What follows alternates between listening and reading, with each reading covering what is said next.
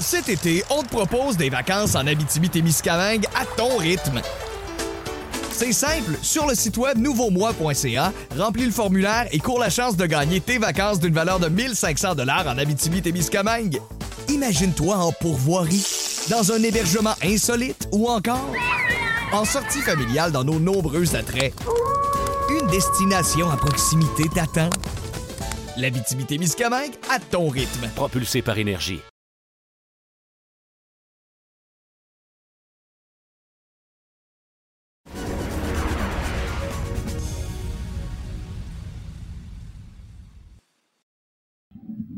Bonjour à tous et bienvenue à Loin de Sans Foot. Olivier Bratt avec vous en compagnie de Jean Gounel et Sidney Fouault pour une émission. Là. Écoute, quand tu changes l'ordre de ton émission, c'est parce qu'il y a des affaires intéressantes d'entrée de jeu. On va en parler au cours des prochains instants. On va revenir aussi sur la dernière semaine du côté du CF Montréal et on répondra à vos questions. Vous en avez posé plusieurs très intéressantes cette semaine. Donc, allons-y. Perdons pas de temps, les gars. On va commencer avec notre segment non, pas à domicile, en temps additionnel, parce que Sid, Karim est de retour. oui, effectivement, c'est euh, la grosse nouvelle euh, euh, pour pour la France. Je dirais qui a même éclipsé l'ouverture des terrasses suite à, la fin du, confinement. Mais c'est assez impressionnant de, voir l'engouement que ça, que ça a pu générer le retour de Karim Benzema et la liste de Didier Deschamps qui, euh, qui aurait été peut-être un exercice assez anecdotique, euh, mais la, la, présence de, de, Benzema après cinq ans et demi d'absence, octobre 2015, sa dernière présence en équipe de France, d'ailleurs c'était un, doublé, c'était une belle présence, puis euh, après une longue traversée du désert, euh, qui a eu plusieurs euh, épisodes, plusieurs moments clés dans cette longue traversée du désert, qui se conclut aujourd'hui, et même l'impression, lorsqu'on voit les conférences de presse de Didier Deschamps, et que ce sera, il y a encore beaucoup, beaucoup à apprendre, et que la première fois qu'on mettra aussi un micro sous, euh, la bouche de Karim Benzema euh, à Clairefontaine, ben, on en apprendra encore. Il y a, beaucoup, il y a beaucoup, euh, avant même que le terrain aussi nous montre, nous démontre aussi beaucoup de choses. La vraie question, le Sid, avant de parler à Jean, parce que je veux vraiment entendre ce qu'il a à dire là-dessus. Sid, sur une échelle de 1 à la face que tu as faite quand je t'ai annoncé dans les bureaux de RDS que Thierry Henry devenait coach de l'Impact à l'époque, ta face, quand tu as vu que Benzema revenait en équipe nationale, elle était où? Ah, elle n'était pas aussi étonnée parce que les planètes se sont beaucoup alignées euh, durant les, derniers temps pour euh, pour Karim Benzema euh, et je te dirais que c'est c'est pas si surprenant c'est que euh, qu'il fasse qu'il fasse son retour. J'ai douté au dernier rassemblement des bleus pour être parfaitement mm. honnête. J'étais j'étais convaincu qu'au dernier rassemblement des bleus il, il serait là. Euh, parce que déjà là donc comme beaucoup de signes avant-coureurs euh, donc là c'était vraiment un, un, un, doute. Mais avec le recul euh, peut-être que je pense qu'il fallait euh, évacuer tout ça et que et que de le prendre uniquement pour la compétition c'est pas non plus un, un choix illogique Jean, je voudrais aussi avoir tes euh, commentaires et tes impressions là-dessus et peut-être aussi ce que tu penses que ça va demander à un gars, écoute, il est sur quoi, là, 22 buts en 33 matchs cette année en, Liga espagnole? Je veux dire, sportivement, et surtout d'un point de vue statistique, parce que les attaquants, tu les juges beaucoup comme ça, il n'y aurait même pas de question à se poser. La question, le dossier est beaucoup plus complexe, mais tu penses que ça va demander quoi à Karim Benzema dans le contrôle des émotions puis dans la préparation mentale avant de jouer l'euro? Je crois d'abord la, décision de l'amener euh, et de l'appeler comme ça, elle est, euh, oui, euh, comme d'ici, elle, elle, était préparée et même que le, timing était préparé, c'est-à-dire qu'il n'était pas question de l'appeler il y a quatre mois ou cinq mois même au moment des, quelques matchs éliminatoires de, Coupe du Monde. C'était vraiment, on le fait, et si on le fait, c'est au dernier moment et bam, on y va. Euh, pour, pour Benzema, je pense que la, question, ça va être de, de, rentrer euh, et d'assumer euh, complètement, parce qu'on on voit l'écho que ça a depuis, depuis 48 heures, en particulier au sein de, des autres joueurs appelés. On voit l'écho que ça a, et c'est clair que Benzema arrive et qu'il y a plein de joueurs qui le regardent comme le grand frère, comme un mentor, comme l'idole, comme l'idéal, comme le tête le gars vers lequel tout le monde va se, va se tourner. Donc, il faut qu'il soit capable d'assumer ça. Euh, il le fait en partie au Real, mais c'est un contexte qui est complètement différent. Ah ouais. Celui de l'équipe de France et, et lui-même en soi vraiment unique. Il rentre dans une équipe qui est quand même championne du monde. Il a été sans lui. Euh, c'est pas évident. Deschamps l'a dit. Deschamps a dit très clairement j'ai pris la décision. soyez certains que cette décision-là, elle a été prise après avoir consulté le groupe. Parce qu'il y a eu, par exemple, quelques, quelques mots, euh, je pense euh, à une déclaration vis-à-vis d'Olivier Giroud, par exemple, qui n'a pas été... Euh, pas été très claire, en tout cas si elle était très claire, mais qui n'a pas, pas trop bien passé, où comparé à Benzema, comparé à une Formule 1, comparé à, un kart par rapport à, à Giroud, ça, il fallait que ce genre de choses-là soit complètement évacué et être sûr que l'arrivée de Benzema n'allait pas créer une, une, vague dans le groupe. À première mhm. vue, non, tout le monde, tout le monde suit. Donc c'est à Benzema maintenant de, de rentrer dedans et puis d'assumer avec tous les, tous les corollaires. C'est-à-dire quand tu veux assumer, il faut pas non plus que tu sois la personne qui focalise tout continuellement. C'est pas toi qui va non plus débloquer complètement les choses euh, régulièrement être tout seul. Que souvent des, des gars qui arrivent dans ces conditions-là ont tendance à penser, ont tendance à, à dire et j'ai la responsabilité de, donc je dois faire ceci, cela. Donc c'est bien rentrer dans un certain système de jeu qui sont relativement euh, euh, définis parce que tu as un, système d'attaque qui, est très très pointu de la part de Deschamps, hein, parce que tu vas avoir Mbappé, tu vas avoir très certainement Griezmann, euh, derrière tu vas avoir juste derrière eux tu vas avoir Pogba, donc c'est vraiment un système de jeu. Est-ce que Benzema peut rentrer dedans? Je pense que oui, complètement. Et ça, mais ça, je pense qu'on va en reparler tout à l'heure. Mhm. Donc voilà, euh, c'est assumer d'abord ce rôle, euh, non pas de sauveur, mais de mentor, euh, et, d'être capable de faire, d'amener cette équipe-là à plus aussi d'efficacité de, devant, parce qu'il y a un problème majeur qui a, été, très net, et en particulier sur les derniers, sur les matchs de qualification Coupe du Monde, les matchs de compétition qui comptent vraiment, c'est qu'offensivement, il y a du talent, mais ça se concrétise pas par des, par des buts, d'où des points perdus bêtement contre l'Ukraine, par exemple. Juste un dernier court commentaire, peut-être, euh, Sid. Tout ce que Jean vient de dire là, euh, tu entres quelqu'un dans notre conversation qui ne connaît pas le contexte et toute l'histoire avec Mathieu Valbuena, tu te dis, OK, mais c'est quoi le deal? Là? Comment ça, ce gars-là est à garder à l'écart? Bon, il y a eu l'histoire avec Valbuena, il y a une présence en cours qui s'en vient, je pense, au mois d'octobre, à la fin de l'année. Mm-hmm. Mm-hmm. Mais Jean parlait de vague tout à l'heure. Il fallait pas en faire dans le vestiaire, mais as-tu l'impression que la vague de discussion sur l'inclusion, le racisme, toutes les causes sociales au cours de la dernière année, peut-être des deux dernières années, il y en a eu en France comme il y en a eu ici ou aux États-Unis. Penses-tu que ça a été un facteur ou Didier Deschamps, lui, il se dit non, non, je regarde l'euro, le terrain, mon groupe, puis ce qu'on est capable de faire pour aller chercher l'euro, that's it? Oui, that's it, that's it.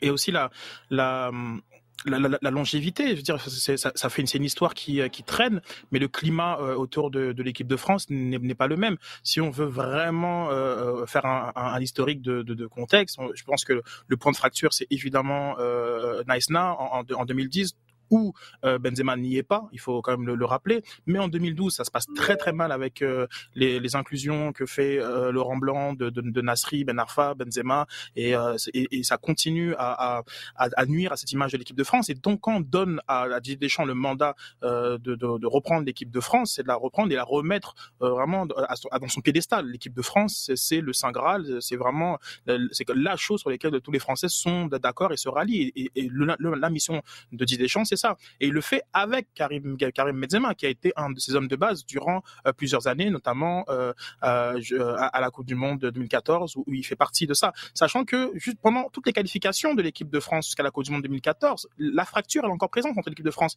et son public. C'est véritablement le match contre l'Ukraine et, justement l'aller-retour, enfin le, barrage avec ben, Benzema qui marque le but, Sako qui marque le but, qui fait que la communion prend. Ça y est, l'équipe de France redevient l'équipe des Français. La communion 2014, ça se passe plutôt bien. car Benzema est l'un des meilleurs joueurs de la compétition, éliminé par l'Allemagne, il n'y a, rien d'honteux à, ça. Mais en 2015, lorsqu'il dérape et qu'on a les relents de, tout ce qui euh, euh, posait problème dans les cinq dernières années, Didier Deschamps prend la décision de voilà de, s'en passer parce que l'institution France est au-dessus de tout. Euh, ensuite, les résultats plaident dans sa faveur. Il est dans une position de force. Il est institutionnellement appuyé aussi un peu peut-être un peu mettre mis sous pression pour ne pas euh, reprendre euh, un, mhm. un, Karim Benzema. Mais là, je, je parle d'une situation qui dure depuis six ans, tout en sachant que de son côté, Karim Benzema a su dans les deux dernières années sportivement porter le Real Madrid parce que sportivement le Real Madrid n'existe pas offensivement sans Karim Benzema parce que Gareth Bale, euh, euh, Cristiano Ronaldo et, et Hazard pour, pour, toutes sortes de, différentes raisons n'ont pas réussi à, à, apporter quelque chose offensivement euh, euh, au Real. Bon, Ronaldo il est parti donc, mais euh, c'est la mutation offensive de Benzema en tant que leader. Euh, dominant qui permet aussi cette rencontre des, des planètes. Et l'Euro se passe l'an dernier pas certain qu'il soit dans la liste. Donc il y a, toutes sortes de choses qui, qui, se sont mis en, place avec la grosse étape, on n'en a pas parlé, mais ils se sont parlé et, et, et, chose mmh. qui était complètement surréaliste depuis euh, depuis ces, ces, ces, dernières années, c'est qu'ils se parlaient au travers d'entrevues interposées, au, au, travers de documentaires, au travers de toutes sortes de, de médiums, mais les deux hommes ne se, ne se sont jamais parlé. Chose qui a été faite il y a quelques mois et qui a permis justement cette cette réconciliation euh, pour euh, à ce résultat. Jean a, a, a apporté un, un, point très intéressant. Je, je vais conclure sur ça.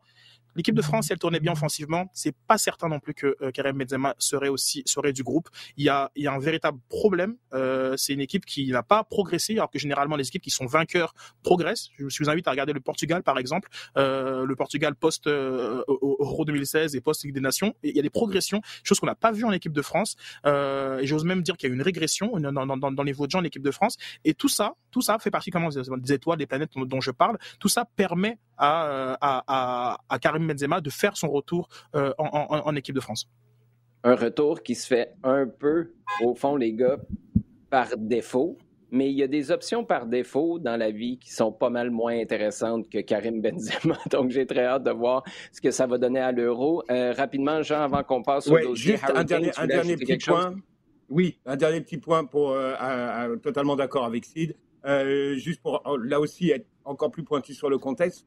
Dans son groupe de l'Euro, la France joue euh, le Portugal et l'Allemagne. Énorme. C'est monstrueux. Tu es dans la position de Didier Deschamps.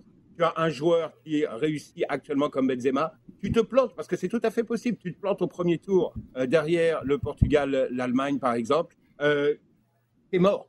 Tu n'as pas pris Benzema, tu es mort parce que tout le débat va être, euh, va être là-dessus. Donc, euh, euh, c'est no-win pour, pour, euh, pour Deschamps de ne pas aller avec lui et de rester dans, dans son isolement, je dirais, vis-à-vis du problème Benzema. Donc, il y avait, comme, dit, comme dit il y a un alignement d'événements qui font que l'intégration de Benzema, le retour de Benzema dans le groupe, s'imposait, en tout cas, il s'imposait à Deschamps de prendre une décision. Et Jean, pendant que Karim Benzema revient au bercail, à quelque part, euh, du côté de Tottenham, j'ai glissé son mot dans notre conversation il y a quelques instants. Il y en a un qui veut s'en aller, Harry Kane, qui a demandé un transfert et qui dit, quand même lourd ça, c'est pas Daniel Levy qui va décider de mon futur, c'est moi. Hey. en fait, ce qui se passe, c'est que Kane a clairement indiqué qu'il était temps de partir. Euh, c'est pas nouveau, ça date de l'année dernière où il a dit qu'il était, il a annoncé qu'il était euh, frustré, frustré du manque euh, de, de d'ambition, d'ambition du club, c'est-à-dire ils sont arrivés à un, niveau qui était énorme puisqu'ils étaient revenus vraiment dans un groupe de tête en Angleterre, avec un groupe euh, qui était qui était séduisant. Hein, quand on les a vus arriver tous, là, lui, Dele Ali, Eriksen, ensuite Son Heung-min, il y avait quelque chose de frais, il y avait quelque chose de, de, de, de plaisant à voir, de, super agréable, mais ça a plafonné complètement et il n'y a rien eu. On va même dire, parce qu'on mentionnait aussi, que ça a régressé clairement, euh, que euh, euh, Pochettino a été le premier à payer pour une situation dont il n'était pas totalement responsable non plus, qui était mm-hmm. le manque de volonté d'aller d'investir fort dans un certain nombre de, domaines de la part du président Daniel Levy. Et puis, euh, et puis bon, le remplacement par José Mourinho, qui a sans doute pas aidé énormément les, choses. Et on a vu une équipe qui progressait pas du tout, qui régressait même euh, carrément, et euh, qui petit à petit était en train de tout ce noyau, tout ce groupe qui, semblait lié, qui semblait uni, est en train de se délier complètement. Pour en revenir à, à Kane, lui dit bon, bah, ça suffit maintenant. Moi, il est temps personnellement pour ma carrière, que j'aille voir ailleurs, que je tente euh, autre chose. Simplement, il a resigné un contrat en 2018, il a signé un contrat pour six ans, qui fait que la barre, elle est haute. Hein. Je pense que c'est 200 millions de, c'est 200 millions de dollars à peu près, ou un petit peu plus même pour pour s'acheter Harry Kane. Donc, mmh. c'est pas tout le monde qui va pouvoir le faire. Et, et, au bout du compte, pour l'instant, c'est Daniel Levy qui va avoir la décision, puisque le joueur est sous contrat. Il n'est pas dans la dernière année non plus. Donc, il va y avoir une sorte de, bras de fer. Est-ce que Kane va aller jusqu'à poser officiellement une demande de transfert Et à ce moment-là, qu'est-ce qu'il va faire? Est-ce qu'il va essayer de mettre en place des mécanismes pour tenter de partir? Ou est-ce qu'il va être tenu par, euh, par la position de Daniel Levy qui a l'air de dire euh, Moi, il n'en est pas question Voilà, là, on est tout est en place pour ce bras de fer. L'idée est d'essayer de le régler avant le début de l'euro, mais je ne vois pas comment ça va se faire. Non, parce que ça, ça vient vraiment vite. Puis ce qui est inquiétant d'une perspective des supporters de Tottenham, Sid, c'est que Harry Kane dit Je veux m'en aller parce que moi, mon objectif, c'est de gagner des trophées année après année. Le message que tu es en train d'envoyer à Tottenham, c'est On n'est pas sur cette voie-là. Pourtant, tu as eu le stade, tu avais l'impression qu'on était tout près de, s'installer au sommet, tout près du, mm-hmm. haut. Euh, de cette Premier League-là pour gagner des tournois, s'installer en Champions League aussi. Maintenant, City est intéressé à ses services. En fait, ça, les clubs que je nomme, là, c'est ceux qui auraient contacté les représentants de Harry Kane pour démontrer leur mhm. intérêt. De City, de United, de Chelsea. Euh, il y a l'argent que tu dois dépenser. Ces trois clubs-là auraient probablement l'argent pour le faire. Euh, est-ce que tu le vois débarquer, Sid, dans un de ces trois clubs-là ou tu le vois partir ailleurs, au Real, par exemple? Ben, euh, j'aurais vraiment cru qu'il serait parti euh, au, Real, et, euh, notamment euh, parce que je crois que dans, en termes de, de, de profil, c'était une distinction qui, qui, faisait du sens. Mais il a eu une déclaration qui m'a vraiment grandement surpris, c'est qu'il souhaite rester en Angleterre. Donc à partir du moment où il, il souhaite rester en Angleterre, il n'y a pas non plus beaucoup de, de candidats. on va réduire le à ça au Big Six, sachant qu'il ira pas à Arsenal. c'est clair que on a ces trois, trois, trois clubs là qui seraient tout de suite des prétendants au titre, ils le sont toujours, mais qui seraient tout de suite les favoris euh, en cas de, signature de d'Harry Kane. Euh, et je pense peut-être que euh, que Chelsea a certains arguments, puisque peut-être qu'il pourrait mettre dans la balance un autre joueur, et, qui, et ça, ça mhm. pourrait aider dans, le dans le montage financier. Il n'y a pas non plus grand indicateur dans le passé de Kane, qu'il aurait des préférences. Tu sais, souvent, ces joueurs-là sont, ont grandi Find United notamment ou, de Liverpool, mm. mais il n'y a pas grand-chose qui, qui, nous indique euh, au niveau de sa destination. Euh, mais euh, je, je, crois que c'est fascinant de voir à quel point Tottenham est passé très proche, très très proche de, de réussir son, son virage de, de, de, de club, de, de bons petits clubs à club d'envergure internationale. Beaucoup d'ingrédients ont été mis, mais il y a eu quelques sables dans, dans, dans, dans, dans le rouage et et t'as l'impression qu'ils ils vont dans une pente descendante puisque Kane avait un rôle primordial et je pense pas qu'il y a beaucoup de joueurs qui seraient capables de efficacement remplacer Kane. Ça prendrait un groupe et remplacer un groupe, c'est compliqué. Enfin, remplacer, ça, c'est, ça, c'est mhm. vraiment euh, un, gros, un gros défi. Euh, mais Tottenham, doucement, mais, euh, mais sûrement, est en train de glisser de ce qu'on, de ce qu'on appelait le, le, le, le, Big Six, mais on va peut-être toujours l'appeler le Big Six avec, avec Leicester. Mais effectivement, c'est, c'est, compliqué pour, pour Daniel Levy de, de, de penser à l'après, l'après Kane aujourd'hui. Tu m'enlèves les mots de la bouche parce que j'allais te dire, les, les comparables, c'est pas Tottenham United, c'est pas Tottenham Chelsea. En ce moment, c'est Tottenham Leicester. Oui, oui, oui. oui, Et, et, je ne sais pas si c'est parce que Tottenham a glissé ou si il faut donner tout le crédit parce que Leicester vient quand même de gagner la FA Cup, ils ont gagné la Premier League il y a quelques années, chose que Tottenham n'a jamais fait. Il faut donner beaucoup de crédit à Leicester, mais il ne devrait pas y avoir photo entre la perception qu'on a de ces deux clubs-là et pourtant sur le terrain, tu gagerais sur qui? Non, tout à fait. Euh, je pense qu'il faut. Euh, et Jean l'avait parlé à quelques épisodes. Je pense au, moment de la qualification de, de Leicester en, finale de, de, coupe, euh, que c'était important ce trophée pour valider le bon travail qu'il fait par, par Leicester depuis 2016. Ah et, c'est vrai que avoir les images aussi avec le, le, fils du propriétaire, du propriétaire récemment décédé, de devoir célébrer avec, avec tous les fans, c'était une belle, c'était une très très très belle image, très très forte de mhm. sens. Je pense que quand les fans historiques de Leicester, on s'en fiche à partir du Big Six, hein, qui sont en fait les six plus gros budgets d'Angleterre, mais je crois que euh, c'est une manière aussi de, montrer que cette équipe-là euh, est, maintenant un acteur qui, compte dans, le paysage malgré euh, leur aversion pour la Ligue des Champions, puisque chaque année ils trouvent un moyen de s'y sortir en fin de saison. Bon, revenons à notre segment à domicile, qui est généralement celui avec lequel on commence l'émission. Jean, allons-y avec les leçons à tirer de cette défaite crève-cœur, on ne peut pas dire dans la dernière minute, c'est dans les quoi 7, 12 peut-être dernières secondes à Atlanta, dans un stade, petite parenthèse, où il y avait 40 000 personnes. En veux-tu des mondes parallèles en v'là? On rappelle qu'on n'est pas de retour à Montréal et que le CF Montréal, à la maison à Miami, joue à huis clos. Donc, un contexte qui n'était pas facile, mais surtout une fin de match crève-cœur. Est-ce que tu vois, Jean, dans cette euh, rencontre-là, puis surtout la manière avec laquelle ça s'est conclu, des leçons que tu peux tirer, c'est sûr qu'il y en a, mais que tu peux tirer et appliquer tout de suite au match dans fin de semaine face à Cincinnati? Je crois qu'il y, a au départ un, élément qui est fondamental, qui est, sous-jacent depuis, euh, depuis la saison dernière. On, va y revenir si, si la discussion arrive un peu plus loin dessus.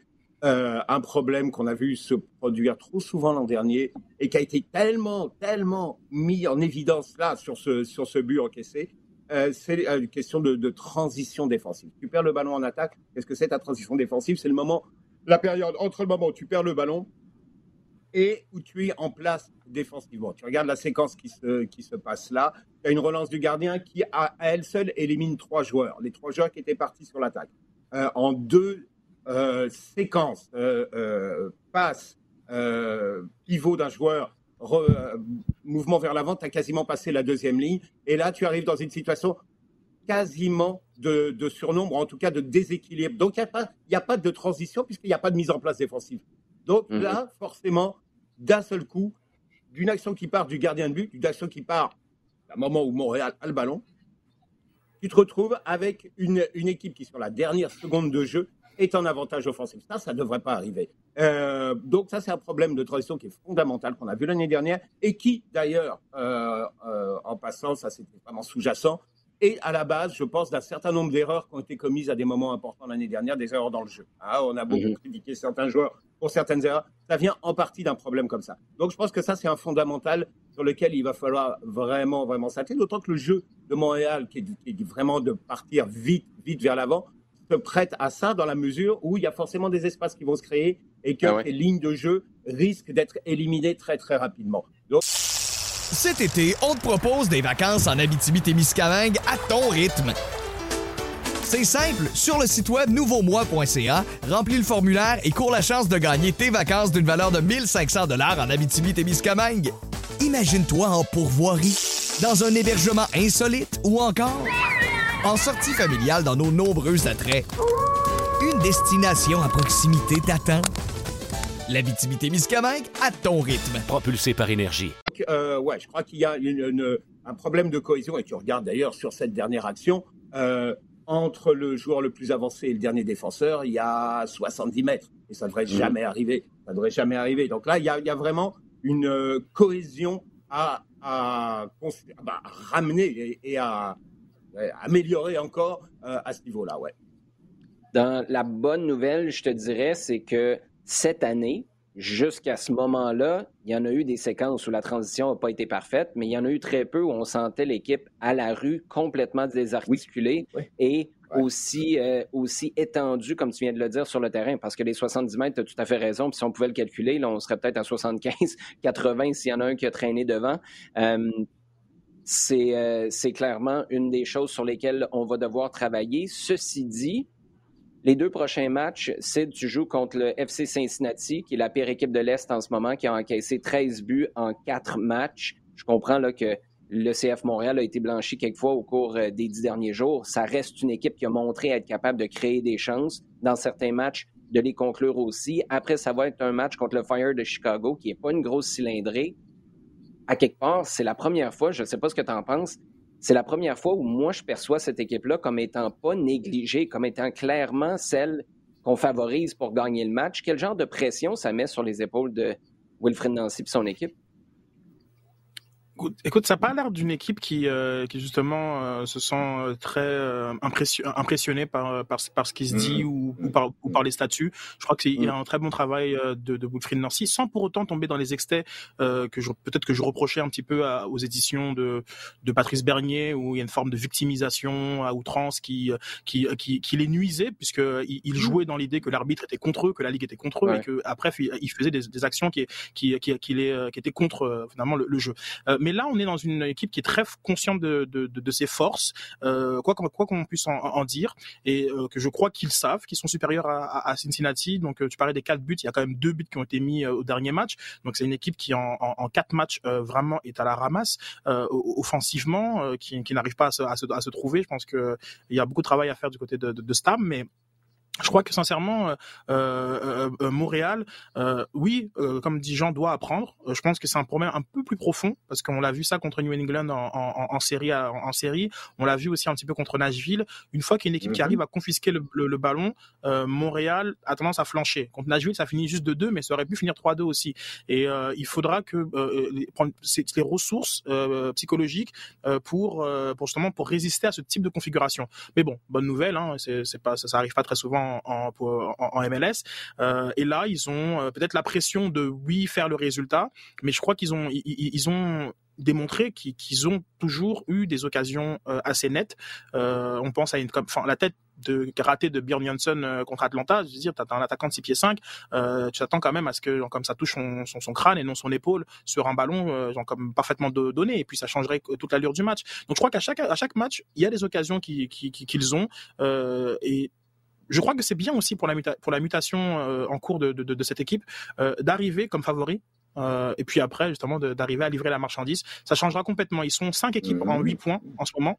Euh, et, et, Montréal a une occasion quasiment unique d'en prendre six euh, et de finalement peut-être ne plus regarder en, arrière euh, car avec un, momentum on l'a vu je pense en Ligue 1 par exemple avec Lens on, le voit bon avec, Leicester on le voit avec d'autres équipes qui une fois qu'ils ont une forme de ce, momentum là euh, ils arrivent finalement à toujours rester euh, peut-être pas compétitionner pour le, pour le Supporter Shield c'est pas ça que je dis mais toujours rester dans dans la conversation et notamment justement dans, dans les sept premières places qui sont les plus importants en MLS. Oui, il faut rappeler que ces deux victoires-là viendraient juste avant la fameuse trêve de près de quatre semaines qu'on attend depuis longtemps. Du 29 mai au 23 juin, il n'y a mm. aucun match du côté du CF Montréal. Ça pourrait aussi, là, on attend les développements, surtout du côté du gouvernement fédéral avec la frontière, les quarantaines, ça pourrait vouloir dire à partir du 23 juin un retour du CF Montréal à la maison devant des supporters, on présume aussi, parce que là, on parle de 2500 personnes. Bref, ça annoncerait vraiment une suite, un été franchement intéressant. Tu as parlé de ressources mentales euh, tantôt, Sid. Mettons que tu es un supporter du Crew de Columbus depuis 3-4 ans. Tu en as besoin d'une dose qui a l'air de quoi?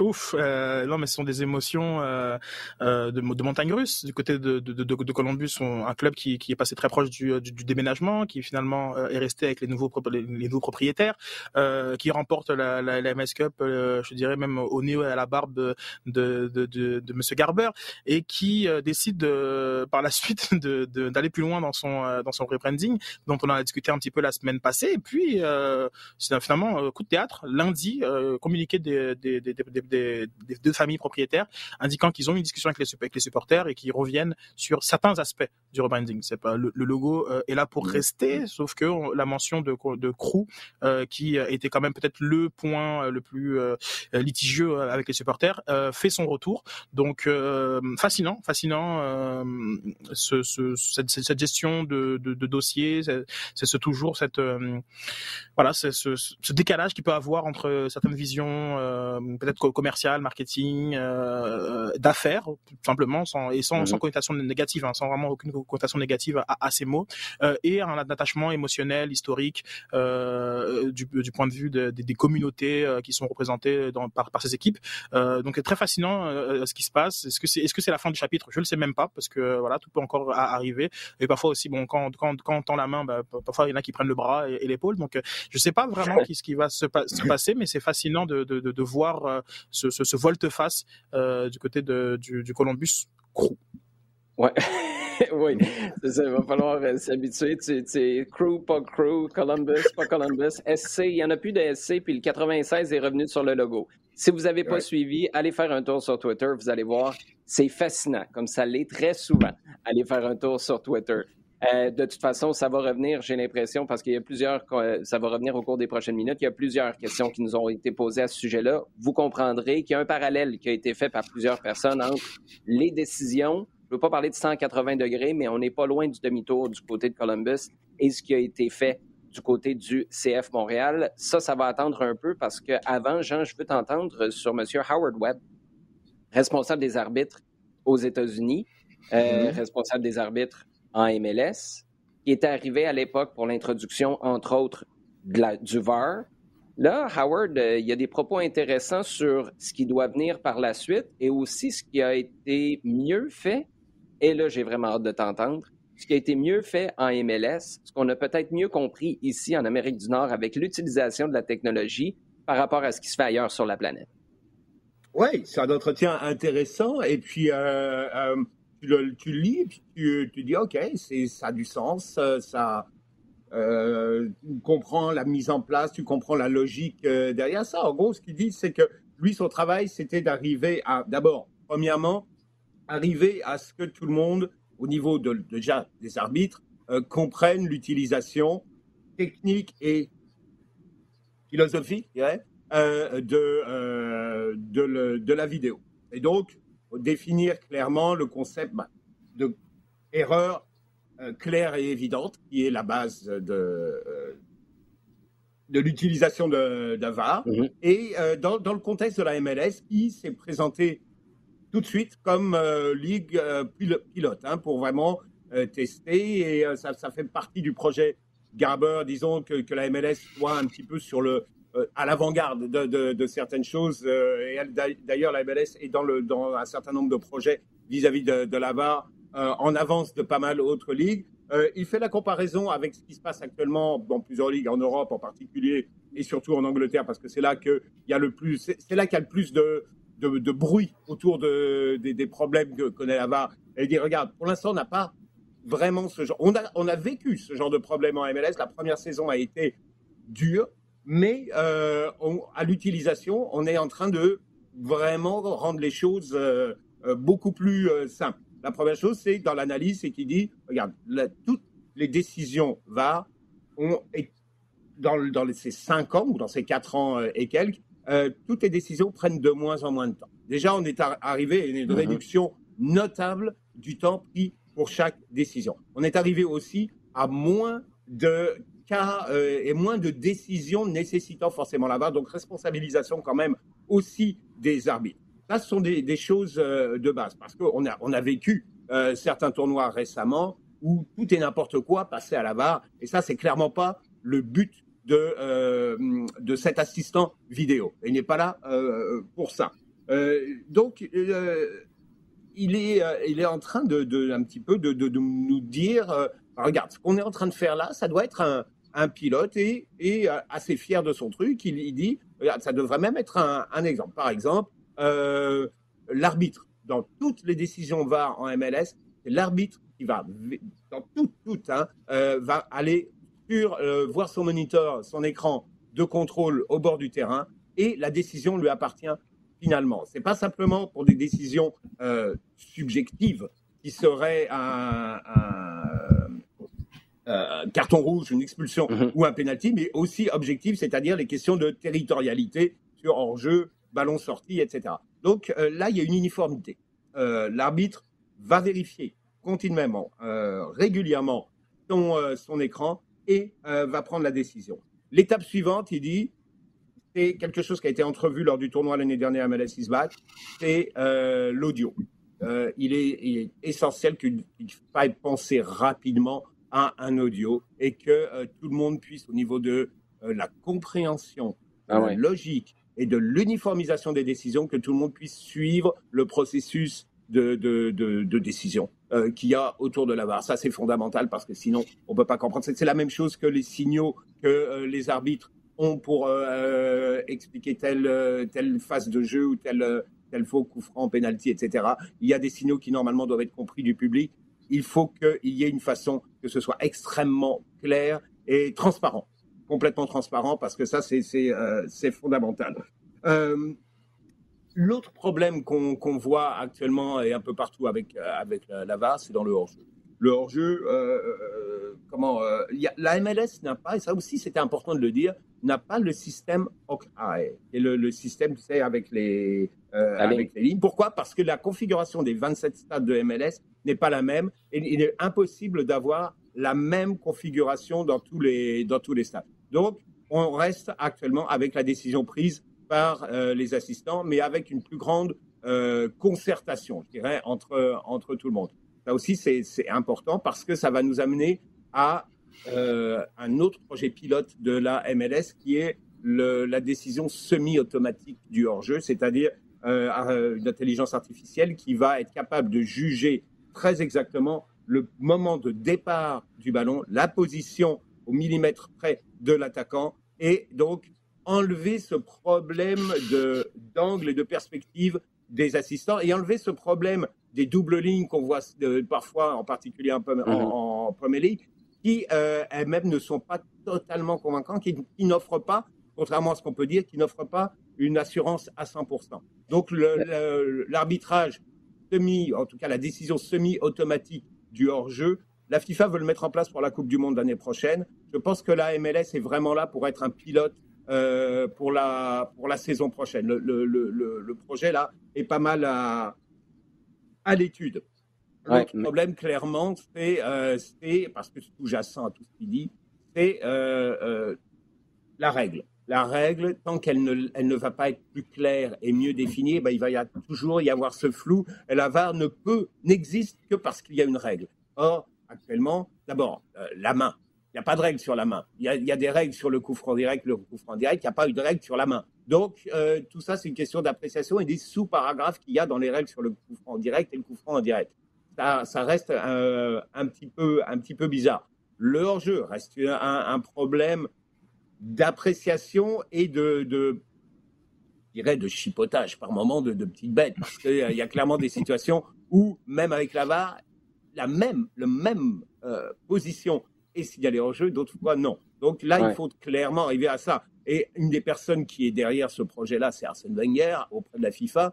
Et je pense que son idée de vouloir un hors-jeu clair et net, c'est-à-dire tu n'es hors-jeu que si tu es entièrement au-delà du défenseur, je pense que ça, a complètement du sens. Donc voilà, on en est un petit peu là. Et euh, c'est à suivre parce que, euh, comme il le dit, et, c'est vraiment bien, bien comme euh, développement et comme explication, la MLS est vraiment, vraiment, se veut vraiment au fait et euh, en avant-garde par rapport à beaucoup de ligues dans ce, domaine-là. Décision semi-automatique, intelligence artificielle, Sid, c'est ce que Jean vient de nous annoncer aujourd'hui. C'est que, Elon, que Elon Musk devient partenaire de Don Garber, ils vont travailler ensemble, puis check bien ça, Tesla ou je sais pas trop quoi, va. Euh, peut-être que Jeff Bezos va rentrer là-dedans. Il veut pas s'en aller sa lune, lui, Jeff Bezos, avec, euh, avec ses affaires. Bref, euh, à suivre. C'est une parenthèse un peu loufoque, mais à quelque part, c'est ce qui va arriver. Ça va probablement être brandé ces décisions-là, tôt ou tard. On embraye avec les sujets chauds, les gars, si vous le permettez. Il y a Normand Wallet, Sid, qui nous demande comment voyez-vous, parce que Jean en a glissé un mot tout à l'heure, comment voyez-vous la dynamique Mbappé Benzema en équipe de France, est-ce qu'il risque pas de se marcher sur les pieds ayant un peu le même espace de jeu préféré? Non, non, vraiment pas. Je pense pas que le, le la, question, malheureusement, je pense pas qu'elle soit vraiment là. Euh, euh Normand, c'est plutôt savoir si ce sera un milieu à trois ou s'il y aura un, un, ailier qui va être euh, ajouté à, ce trio-là. C'est vraiment la grande question que, mm. que Deschamps voudra répondre au niveau de, de, l'équilibre. Mais, mais pour les profils de joueurs euh, et leur intelligence euh, dans le déplacement, je pense pas du tout que ça que ça, ça posera problème. Ils ont quand même l'habitude de jouer parfois à trois, euh, de jouer avec ou sans pointe, d'être les, faux neufs et d'être capable justement de, de, de, s'aligner, les, les aligner les uns en fonction des autres. Donc je pense pas du tout que ce soit un, un défi.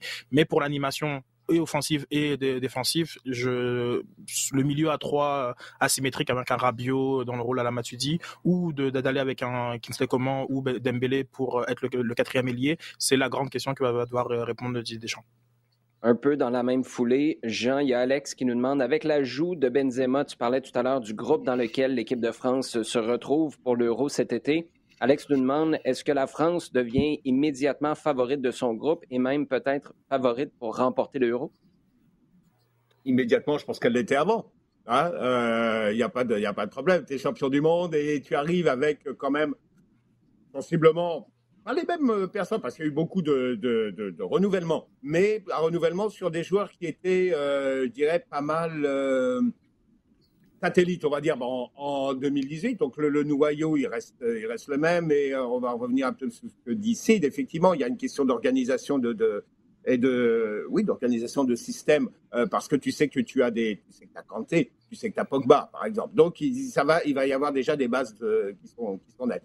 Sinon, pour ce qui est de l'euro, la France était déjà dans les favoris, avec un, gros point d'interrogation qui est ce premier tour, parce que, euh, euh, bon, même si c'est un euro à 24 et que même le troisième peut éventuellement se qualifier, pardon, il n'y avait rien de garanti, surtout, à mon avis, le Portugal est probablement une donne de favoris, je te dis France-Portugal. Euh, donc, c'est net que le premier tour, il est, il, est dur. Ouais, il est certain qu'avec la dynamique que ça peut créer, et si il y a effectivement un, clic offensif qui se fait, et je pense que les deux peuvent jouer, mais plus que jamais euh, parfaitement ensemble, je pense que c'est même un énorme bonus. Euh, ouais, je pense que la France doit être considérée comme le favori ou, encore une fois l'un des deux favoris. Mention euh, spéciale à Franck Casimiro pour euh, sa manière de poser la question, parce que c'est un sujet délicat. Tu vas comprendre, Sid, que je vais garrocher ça dans ta cour puis voir comment tu vas te débrouiller avec ça. Non, mais pour vrai, Franck Casimiro nous demande est-ce que Kevin Gilmore devrait prendre des notes sur ce que le crew a fait concernant leur rebranding. On n'est pas en train de dire est-ce qu'on devrait faire exactement la même chose, mais est-ce qu'il y a des enseignements quand même? Euh, c'est sûr que oui. En fait, je voudrais savoir, selon toi, c'est lesquels que le CF Montréal pourrait retirer de l'opération d'abord de rebrand, puis ensuite les grosses modifications qui ont été faites à Columbus. Cet été, on te propose des vacances en Abitibi-Témiscamingue à ton rythme. C'est simple, sur le site web nouveaumois.ca, remplis le formulaire et cours la chance de gagner tes vacances d'une valeur de 1500 dollars en Abitibi-Témiscamingue. Imagine-toi en pourvoirie, dans un hébergement insolite ou encore en sortie familiale dans nos nombreux attraits. Une destination à proximité t'attend. La Miscamingue à ton rythme. Propulsé par énergie. Est-ce qu'il devrait prendre des notes euh, ça, ça, ça, dépend de lui, qu'est-ce qu'il en pense. Euh, lorsque je regarde les différentes euh, réponses qui ont été données par des représentants de vente euh, à, leur, à des abonnés de saison, euh, qui ont mentionné hein, le, le, rebranding de Columbus, il y a eu il y a des notes qui, qui, viennent vraiment d'en haut, indiquant que ce sont deux marchés différents, deux réalités, deux réalités différentes, qui sont qui, qui que eux ils, ils, ils, assument complètement les changements qu'ils ont faits pour refléter leur vision qu'ils ont de, du club et euh, et t'as pas l'impression qu'on a voilà qu'on a deux qu'on a deux organisations qui sont dans les mêmes euh, états d'esprit si, si, si, je puis dire. Maintenant, ce que j'apprécie peut-être dans la démarche de Columbus, c'est euh, le fait d'avoir discuté, rencontré euh, des, des, groupes de supporters. Je pense que ça c'est toujours quelque chose qui est, qui est très important. Et un club représente quelque quelque chose. Donc après, le fruit de cette discussion-là, est-ce que ça mène à euh, changer un, nom, euh, mettre la date de naissance du club, euh, changer des couleurs? Ça, je, ça, je ne sais pas. Et je pense que ce sera, ce sera à eux de, de le déterminer. Mais je crois qu'on est dans, des situations qui sont qui sont différentes malgré les tous les parallèles évidents. Euh, en tout cas, on, est dans des postures qui sont très différentes. Euh, je pense qu'il faut aussi qu'on mette le contexte. Euh, c'est arrivé lundi et en quelques jours, on a on a eu un volte-face complet. Euh, là, on discute d'une action qui a été posée à, la mi-janvier. Euh, exactement. Donc, on est dans des contextes différents et dans des postures différentes. maintenant, comme je pense qu'effectivement, je, je le regrette depuis le début, c'est l'absence euh, de hum, concertation hum, officielle, publique, hein, euh, qui, qui, permettent euh, peut-être de voilà de, trouver des actes, de trouver des, ponts et des passerelles entre entre, entre les, les, parties prenantes. Moi, je partage pas le point de vue sur lequel on aurait dû consulter les supporters, mais à partir du moment s'il y a une chose qui a été mise en évidence parce qu'il s'est passé ailleurs, en l'occurrence à Columbus, ce qui se passe ici, c'est qu'à partir de là, ça doit être ton point de départ pour bâtir, rebâtir ta relation avec tes fans et la rebâtir sur des bases différentes. Mm-hmm. Et c'est là mm-hmm. où moi, j'étais vraiment excité par l'annonce. Puis c'est d'ailleurs, je ne sais pas si tu as eu des échos à ce niveau-là. Moi, je, pose la question depuis le début de la semaine. J'ai pas vraiment de nouvelles.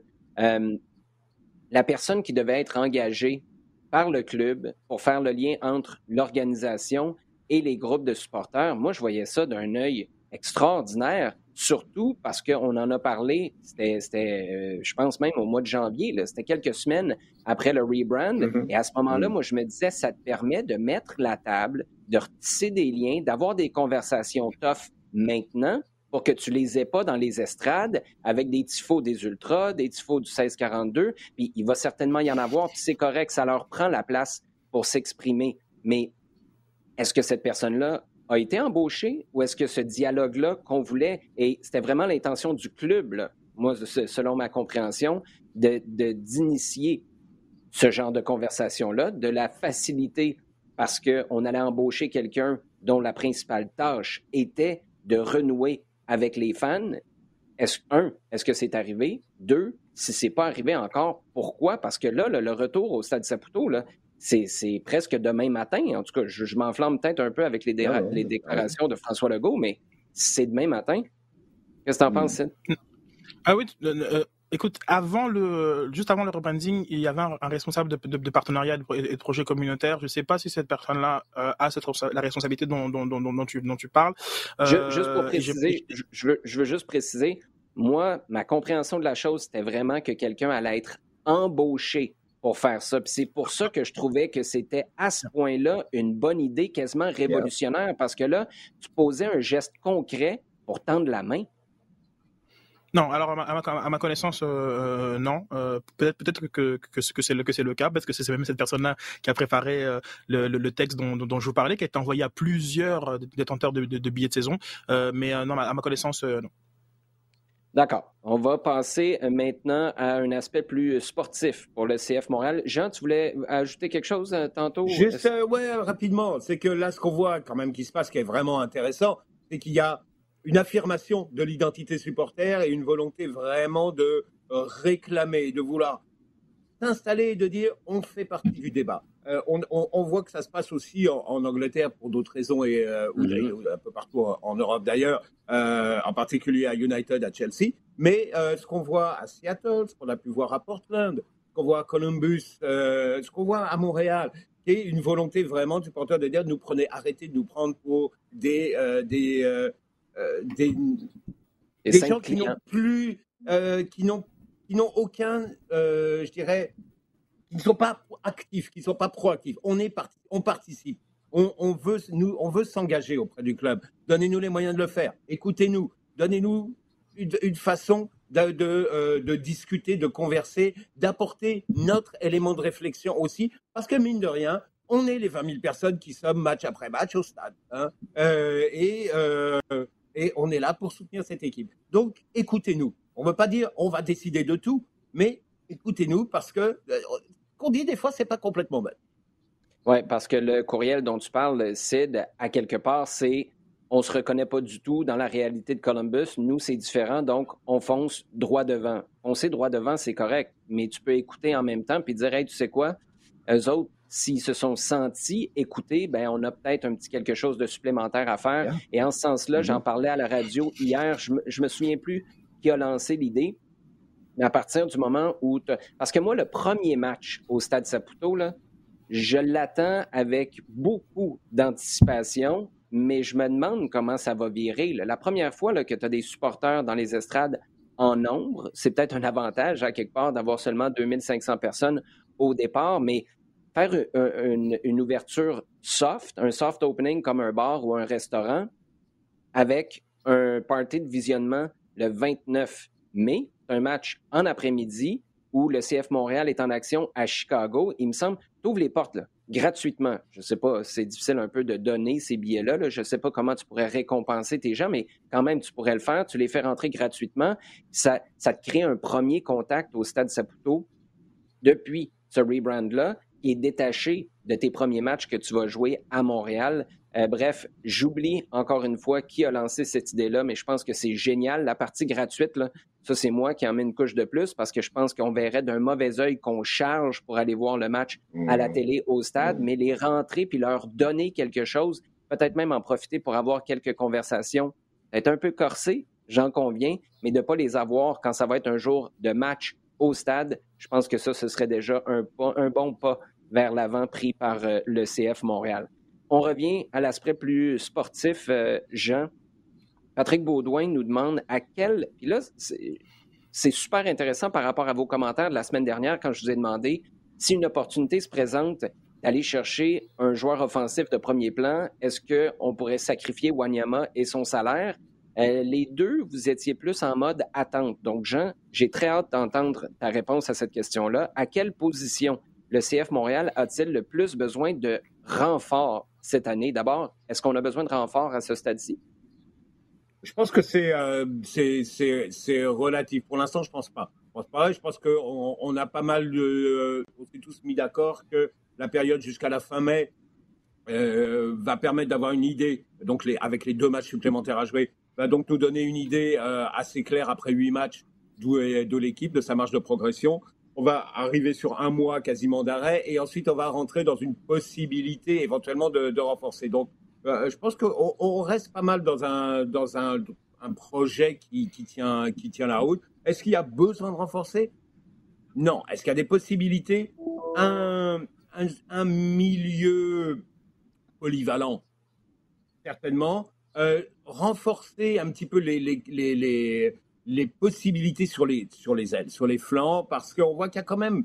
Euh, par rapport aux deux premiers matchs où euh, tu étais allé avec Boguia et avec Kissa, euh, ils offraient quelque chose et il y avait vraiment une. Euh, c'était clair et, et on, voyait qu'ils étaient capables d'aller euh, d'aller loin, d'aller de continuer régulièrement dans leurs actions. Ce que j'ai pas trouvé depuis mmh. lorsqu'ils ne sont pas là. Donc peut-être étoffer. on a parlé de concurrence et elle est elle est là, elle est vraiment évidente. La renforcer peut-être même sur ces sur ces postes-là en sachant un petit peu où tu vas. sinon, pense qu'offensivement, il est trop tôt pour dire et on a besoin de quelqu'un d'autre. Ça, je pense que c'est clair. Je crois que tu as toujours clairement besoin euh, d'étoffer au milieu de terrain, avoir euh, des joueurs capables de répondre à plusieurs euh, types de, systèmes de jeu, donc capables de rentrer dans plusieurs types d'organisations. Je pense que défensivement, quand, quand je parle de défensivement, c'est vraiment devant le, devant le, le gardien, tes trois défenseurs pour l'instant je pense que ça va, sachant que euh, avec le retour de Binks, la concurrence encore euh, là aussi va, va fonctionner et qu'il va y avoir. Euh, euh, je ne pense pas qu'il y ait de, de, de, manque flagrant en tout cas. Donc c'est plutôt dans ces deux secteurs-là où il peut y avoir une, une évolution marginale. Je dirais pas forcément une amélioration, hein, mais une évolution ou en tout cas une densité, une, une étoffer un petit peu le groupe là-dessus. Sid, si tu avais un poste à choisir, puis tu te dis, si on est capable d'augmenter le niveau de cette position-là, on a vraiment fait un bond vers l'avant? Ouais, ailier gauche. Parce que pour moi, c'est un trou. Euh, je, je crois pas à ce point-là? Un trou ah oui, avec Kisa, Lapalainen. Non, mais, mais, mais Kisa, c'est un, un, piston gauche, ou, mais pas, c'est pas un ailier gauche. Et dans, dans, la configuration où on a mis Lapalainen euh, euh, à, à, sa, à, sa, place euh, au dernier match, on a, on a vu que c'est pas, c'est pas, c'est pas euh, une, une alternative euh, crédible. On a besoin qu'il soit beaucoup plus haut ou, ou qu'il soit beaucoup plus fort. Donc c'est pas, je, mm-hmm véritablement, j'ai l'impression mm. que autant à droite, euh, ce que me, ce qu'a, ce qu'a montré euh, et ce qu'a montré Bourgard déjà, euh, mais ce que surtout ce qu'a montré Chouanière, ce que pourra faire un, un Torres aussi, qui a du monde à droite, des droitiers, bon c'est ça, hein, mais à gauche, je, à gauche, c'est, c'est, c'est, c'est très problématique. C'est très problématique. qui ça est très unidimensionnel, un excellent centreur, excellent centreur, mais euh, ça dépend de, beaucoup de paramètres. Euh, c'est pas le joueur qui, qui va pouvoir combiner avec euh, avec Mihailovic. Ça fait aussi beaucoup sur les épaules de Mihailovic. On a vu Marc dos Santos appliquer un plan anti Mihailovic. Euh, on a vu euh, Heinze aussi arriver à, à, à, couper le couper la, la, la, relation entre Mihailovic et les attaquants. Euh, Kyoto aussi dans ce rôle de créateur, euh, c'est beaucoup lui demander, être le créateur, être aussi le finisseur, c'est fait beaucoup sur ses épaules. Euh, pour moi, s'il y avait une position vraiment à renforcer ou un profil, ce serait vraiment euh, voilà un, un, un, très bon ailier gauche, puis euh, on en voiture. Puis euh, Mustapha Kiza, là, on n'a pas le temps de s'étendre là-dessus, mais la feinte là, avec la roulette, là, à un moment donné, on peut-tu soit la travailler à l'entraînement ou juste arrêter de la faire? Oui, parce que c'est ça, finalement. non, mais je, il, est unidimensionnel, mais comme Broguiard aussi est, unidimensionnel. Euh, mais c'est pas, c'est dans, dans, leur, dans leur bonjour, euh, ça va, mais c'est pas non plus Robertson et, et, Alexander Arnold. Donc je pense que avoir euh, l'animation offensive qui dépend de, de, de, de, nos, deux pistons, c'est très, très, très ambitieux. Et si vous ne savez pas de quoi je parle avec euh, la petite roulette puis la feinte, ben regardez le prochain match parce que Mustapha nous en réserve toujours minimum une à chaque rencontre. Tu penses qu'il va s'en aller sur le côté, tu penses qu'il va s'en aller vers l'intérieur, puis finalement, ben c'est plus ni l'un ni l'autre, c'est le ballon qui se ramasse dans les pieds de l'adversaire. Je viens de vous résumer ça. Il y a du potentiel dans cette feinte-là, c'est juste que ça marche pas, puis je pense qu'on a peut-être besoin d'un petit peu de rodage en région avant de s'en venir euh, dans la grande ville. Et là, Envoyez-moi pas des messages de gars de région. Je suis de Québec. C'était une blague juste pour imager. Envoyez-moi pas de tomates sur Twitter, s'il vous plaît. Le temps file. On a des impératifs euh, techniques, Jean, donc on ne peut pas s'étendre longtemps sur euh, cette euh, question-là, mais je tenais à te la poser quand même un petit 30 secondes pour répondre à André Landry qui demande que pensez-vous de la saison de Leeds? Tiendront-ils le fort l'an prochain? Bien, bonne saison. J'étais, je suis un peu surpris parce que je m'attendais à ce qu'ils aient plus de problèmes. Euh, c'est vraiment bien ce qu'il fait. C'est vraiment bien ce qu'il fait, c'est solide. Euh, ça va souvent d'un côté de l'autre. Hein. C'est vraiment une équipe où d'un seul coup, parmi les allumes, ils peuvent battre n'importe qui, et d'autres fois, euh, ça passe un peu au travers. C'est agréable à voir. Honnêtement, c'est toujours agréable à voir. Et, je pense qu'ils sont bien, bien partis pour rester là. Je pense pas que eux craignent le syndrome de la deuxième année. C'est solide ce qu'ils ont fait, mais ils sont pas non plus arrivés à ou sixième. Ils sont en milieu de tableau, mais convaincants. Euh, je pense que, c'est vraiment, vraiment là pour durer. Oui, euh, ça va dépendre de ce qui se passe avec le coach, par contre, parce que rapidement, tu peux perdre le nord, surtout avec des organisations qui ont des personnalités aussi fortes à la barre. Mais si on garde la stabilité là, je suis tout à fait d'accord avec toi, Jean. Puis c'est bien mérité pour un club qui aurait dû être de retour il y a longtemps en Premier League, 16 ans. 16 ans sans participer à la Premier League du côté de Leeds, qui est de retour cette année, qui est au milieu de peloton en ce moment et qui sera là l'année prochaine aussi. Sid, sur la prochaine semaine, avant notre prochaine émission, tu vas surveiller quoi? Lille, je présume? Ça se fait-tu ou ça se fait pas, ça? Ouais, bon, c'est vrai que bon, euh, Lille-Angers, euh, c'est à, la programmation, euh, mais je vais quand même surveiller la, la, la bataille pour la quatrième place euh, en, en, en, première ligue. Ce serait assez fou euh, là euh, pour pour Leicester. Tantôt j'en ai parlé rapidement, mais il y a un vrai risque de de, de, de ne pas être quatrième, sachant après la défaite contre Chelsea. Donc je vais sûrement surveiller ça. Ben, quoique en Liga aussi, hein, le championnat se joue en dernière journée. Donc non, c'est c'est c'est une belle c'est une belle fin de semaine. Dans le fond, notre constat, c'est appeler possible en fin de semaine, puis euh, essayer de trouver quelqu'un pour garder ses enfants parce que c'est pas lui qui va s'en occuper. Jean, toi, tu vas surveiller quoi? C'est clairement la dernière journée en Liga avec, euh, avec la course pour le titre entre l'Atlético et le Real. L'Atlético en tête depuis euh, avant, avant les fêtes, mais surtout en janvier, ils avaient 10 points d'avance. Et puis petit à petit, ça a commencé à, leur passer entre les mains. À un moment, on a même cru qu'ils allaient, qu'ils allaient exploser. Finalement, ils se raccrochent aux branches. On l'a encore vu la semaine dernière. Suarez, et euh, là, là, ils ont ce dernier match à gagner pour avoir, pour avoir un titre qui, qui, serait un titre encore plus fort même que le, que le précédent, à mon avis. Les gars, toujours un plaisir. Merci beaucoup à vous. On a une petite pensée évidemment pour tes enfants, Sid. oui. Il sera avec moi. oui, c'est ça.